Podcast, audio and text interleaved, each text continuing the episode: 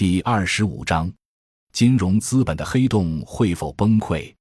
很多今天秉持西方自由主义思想的人，看到中国爆发的股灾幸灾乐祸。其实这个现象跟自由主义无关，跟极权主义也无关，只是金融资本阶段由海内外金融资本家操纵的多空战役的一个历史现象。据此看，那些私人资本参与做空。和那些违背中央做多意图的国企高管们，在本质上并无差别，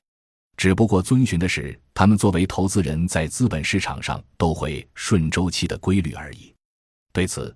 同样应该客观理性的看待国家有关部门直接出手做多，那也只是政府尽了其应尽的逆周期调节责任。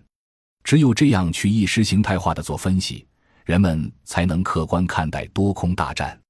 不要因海外自由主义思潮或国内的国家主义舆论环境，而忘记我们结合自身国情的思想理论创新的责任。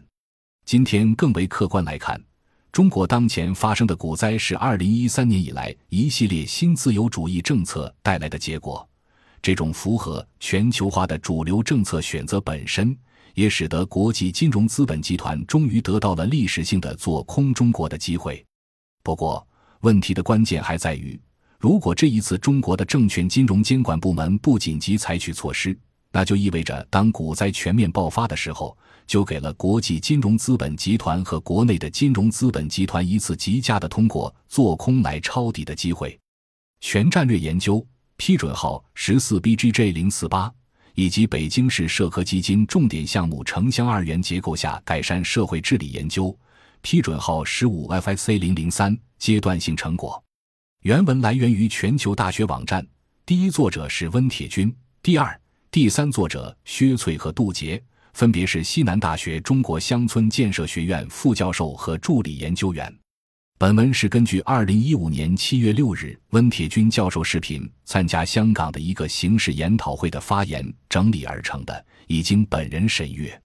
本文原载于中国投资。二零一五年零九七，感谢您的收听，本集已经播讲完毕。喜欢请订阅专辑，关注主播主页，更多精彩内容等着你。